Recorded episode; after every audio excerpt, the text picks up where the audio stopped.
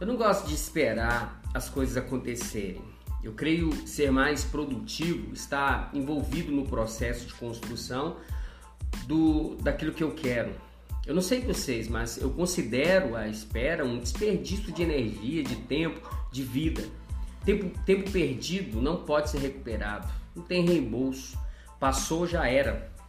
No livro de João, capítulo 5, verso 3, a gente lê que uma multidão de pessoas vivia, eles viviam perto de um tanque chamado Betesda, que no hebraico significa casa ou lugar de misericórdia, esperando, as pessoas estavam lá esperando o movimento das águas.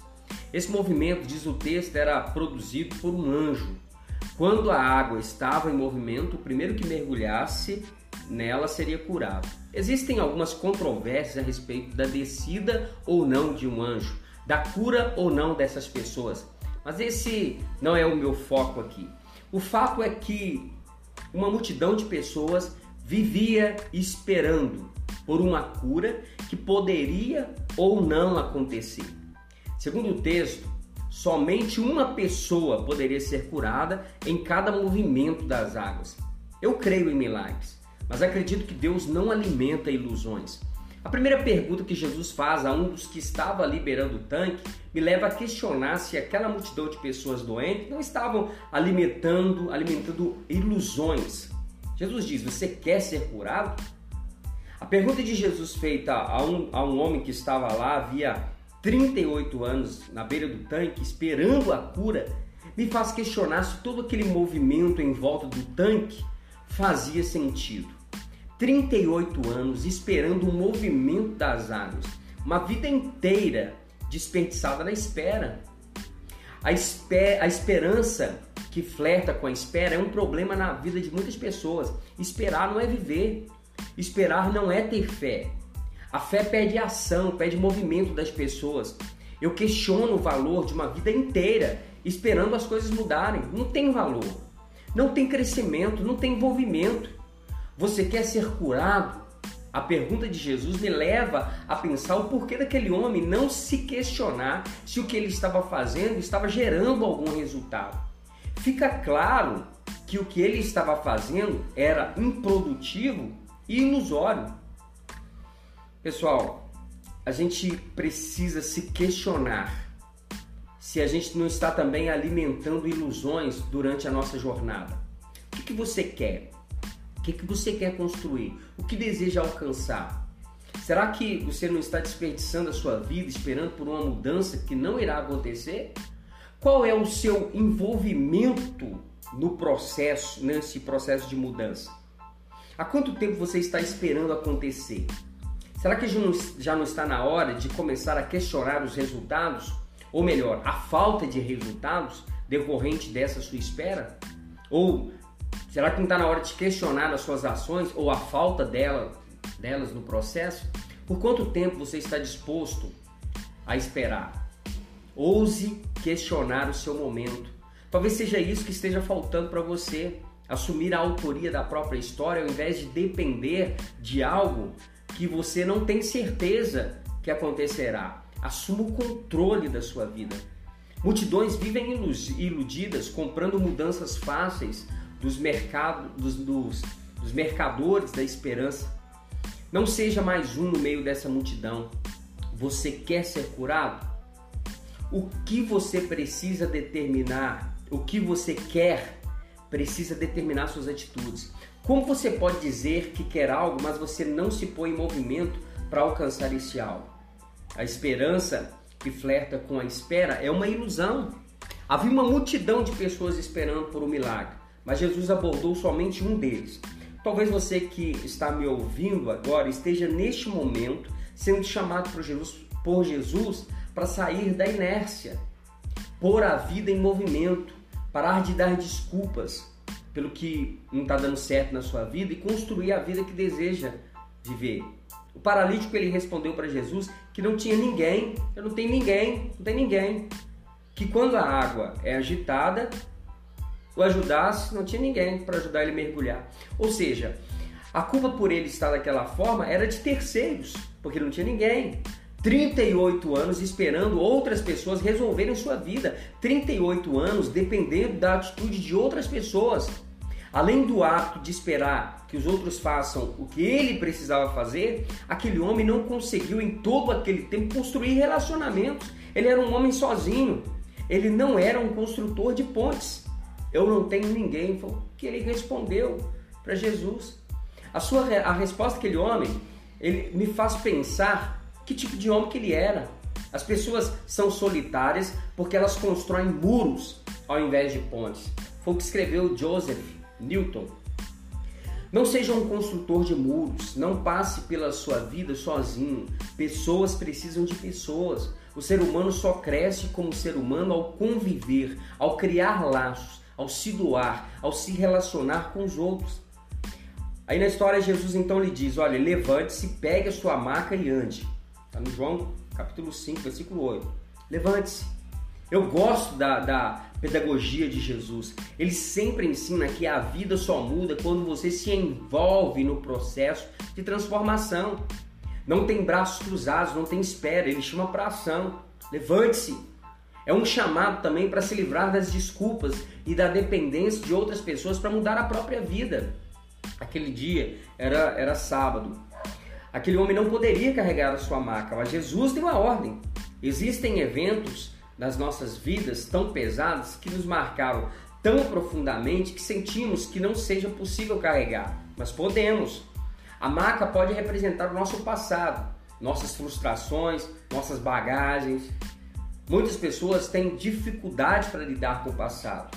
Às vezes é, sofreram abusos, foram maltratados, tiveram grandes perdas e decepções. Jesus nos ensina que é possível você carregar sua bagagem sem ela se tornar um peso. Mas isso só será possível se você ressignificar o que lhe aconteceu. O que significa ressignificar? É você atribuir um novo significado a acontecimentos através é, da mudança de visão de mundo, da sua visão de mundo. O significado de todo acontecimento depende do filtro pelo qual vemos é, pode vê-lo pelo filtro da dor, da dor, você pode ver pelo filtro da dor ou do aprendizado. Quando você muda a forma como vê um acontecimento, o seu significado muda dentro de você. Você não pode apagar o seu passado, faz parte da sua história, mas você pode dar um novo significado a ela. Você não precisa lembrar dela com dor, pode escolher lembrar dela da forma que você quiser, desde que essa lembrança não seja um fardo que você tenha que carregar. As nossas histórias podem ser nossa bagagem, mas não podemos permitir que se transformem em nossos fardos. Na ordem de Jesus está a oportunidade de viver uma vida de verdade, não a ilusão. Pode dar movimento à sua vida. Então, não espere mais as coisas acontecerem, faça acontecer. Não espere por mudanças que outras pessoas podem fazer. Faça você mesmo as mudanças que você precisa. A vida é o que você faz com ela e você tem a autoridade de fazer dela uma ilusão ou construir algo que realmente vale a pena construir. A escolha, como sempre, está nas suas mãos. Deus abençoe sua vida.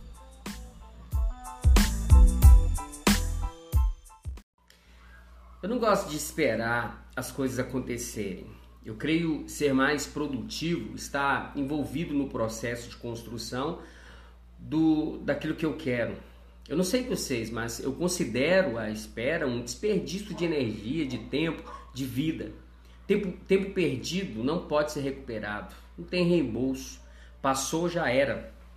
No livro de João, no capítulo 5, verso 13, a gente lê que uma multidão de pessoas vivia eles viviam perto de um tanque chamado Betesda, que no hebraico significa casa ou lugar de misericórdia, esperando, as pessoas estavam lá esperando o movimento das águas. Esse movimento, diz o texto, era produzido por um anjo. Quando a água estava em movimento, o primeiro que mergulhasse nela seria curado. Existem algumas controvérsias a respeito da descida ou não de um anjo, da cura ou não dessas pessoas, mas esse não é o meu foco aqui. O fato é que uma multidão de pessoas vivia esperando por uma cura que poderia ou não acontecer. Segundo o texto, somente uma pessoa poderia ser curada em cada movimento das águas. Eu creio em milagres, mas acredito que Deus não alimenta ilusões. A primeira pergunta que Jesus faz a um dos que estava liberando o tanque me leva a questionar se aquela multidão de pessoas doentes não estavam alimentando, alimentando ilusões. Jesus diz: Você quer ser curado? A pergunta de Jesus feita a um, a um homem que estava lá havia 38 anos na beira do tanque, esperando a cura, me faz questionar se todo aquele movimento em volta do tanque fazia sentido. 38 anos esperando o movimento das águas, uma vida inteira desperdiçada na espera. A, esper a esperança que flerta com a espera é um problema na vida de muitas pessoas. Esperar não é viver. Esperar não é ter fé. A fé pede ação, pede movimento das pessoas. Eu questiono o valor de uma vida inteira esperando as coisas mudarem. Não tem valor. Não tem crescimento, não tem envolvimento. Você quer ser curado? A pergunta de Jesus me leva a pensar o porquê daquele homem não se questionar se o que ele estava fazendo estava gerando algum resultado. Fica claro que o que ele estava fazendo era improdutivo e ilusório. Pessoal, a gente precisa se questionar se a gente não está também alimentando ilusões durante a nossa jornada. O que, que você quer? Que, que você quer construir? O que deseja alcançar? Será que você não está desperdiçando a sua vida esperando por uma mudança que não irá acontecer? Qual é o seu envolvimento no processo, nesse processo de mudança? Há quanto tempo você está esperando acontecer? Será que já não, está na hora de começar a questionar os resultados? Ou melhor, a falta de resultados decorrente dessa sua espera? Ou Será que não está na hora de questionar as suas ações ou a falta dela, delas no processo? Por quanto tempo você está disposto a esperar? Ouse questionar o seu momento. Talvez seja isso que esteja faltando para você. Assumir a autoria da própria história ao invés de depender de algo que você não tem certeza que acontecerá. Assuma o controle da sua vida. Multidões vivem iludidas, comprando mudanças fáceis, dos, mercado, dos, dos, dos mercadores da esperança. Não seja mais um no meio dessa multidão. Você quer ser curado?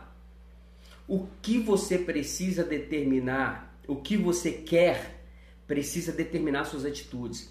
Como você pode dizer que quer algo, mas você não se põe em movimento para alcançar esse algo? A esperança que flerta com a espera é uma ilusão. Havia uma multidão de pessoas esperando por um milagre mas Jesus abordou somente um deles. Talvez você que está me ouvindo agora esteja neste momento sendo chamado por Jesus, por Jesus para sair da inércia, pôr a vida em movimento, parar de dar desculpas pelo que não está dando certo na sua vida e construir a vida que deseja viver. O paralítico ele respondeu para Jesus que não tinha ninguém, eu não tenho ninguém, não tem ninguém. Que quando a água é agitada, o ajudasse, não tinha ninguém para ajudar ele a mergulhar. Ou seja, a culpa por ele estar daquela forma era de terceiros, porque não tinha ninguém. 38 anos esperando outras pessoas resolverem sua vida. 38 anos dependendo da atitude de outras pessoas. Além do hábito de esperar que os outros façam o que ele precisava fazer, aquele homem não conseguiu em todo aquele tempo construir relacionamentos. Ele era um homem sozinho. Ele não era um construtor de pontes eu não tenho ninguém. Foi o que ele respondeu para Jesus. A, sua, a resposta daquele homem, ele me faz pensar que tipo de homem que ele era. As pessoas são solitárias porque elas constroem muros ao invés de pontes. Foi o que escreveu Joseph Newton. Não seja um construtor de muros, não passe pela sua vida sozinho. Pessoas precisam de pessoas. O ser humano só cresce como ser humano ao conviver, ao criar laços, ao se doar, ao se relacionar com os outros. Aí na história Jesus então lhe diz: Olha, levante-se, pegue a sua maca e ande. Está no João capítulo 5, versículo 8. Levante-se. Eu gosto da, da pedagogia de Jesus. Ele sempre ensina que a vida só muda quando você se envolve no processo de transformação. Não tem braços cruzados, não tem espera, ele chama para ação. Levante-se. É um chamado também para se livrar das desculpas e da dependência de outras pessoas para mudar a própria vida. Aquele dia era, era sábado. Aquele homem não poderia carregar a sua maca, mas Jesus deu a ordem. Existem eventos nas nossas vidas tão pesados que nos marcaram tão profundamente que sentimos que não seja possível carregar, mas podemos. A maca pode representar o nosso passado, nossas frustrações, nossas bagagens. Muitas pessoas têm dificuldade para lidar com o passado. Às vezes é, sofreram abusos, foram maltratados, tiveram grandes perdas e decepções. Jesus nos ensina que é possível você carregar sua bagagem sem ela se tornar um peso. Mas isso só será possível se você ressignificar o que lhe aconteceu. O que significa ressignificar? É você atribuir um novo significado a acontecimentos através é, da mudança de visão de mundo, da sua visão de mundo. O significado de todo acontecimento depende do filtro pelo qual vemos. Vou, é, pode vê-lo pelo filtro da da dor, você pode ver pelo filtro da dor ou do aprendizado. Quando você muda a forma como vê um acontecimento, o seu significado muda dentro de você. Você não pode apagar o seu passado, faz parte da sua história, mas você pode dar um novo significado a ela. Você não precisa lembrar dela com dor, pode escolher lembrar dela da forma que você quiser, desde que essa lembrança não seja um fardo que você tenha que carregar. As nossas histórias podem ser nossa bagagem, mas não podemos permitir que se transformem em nossos fardos.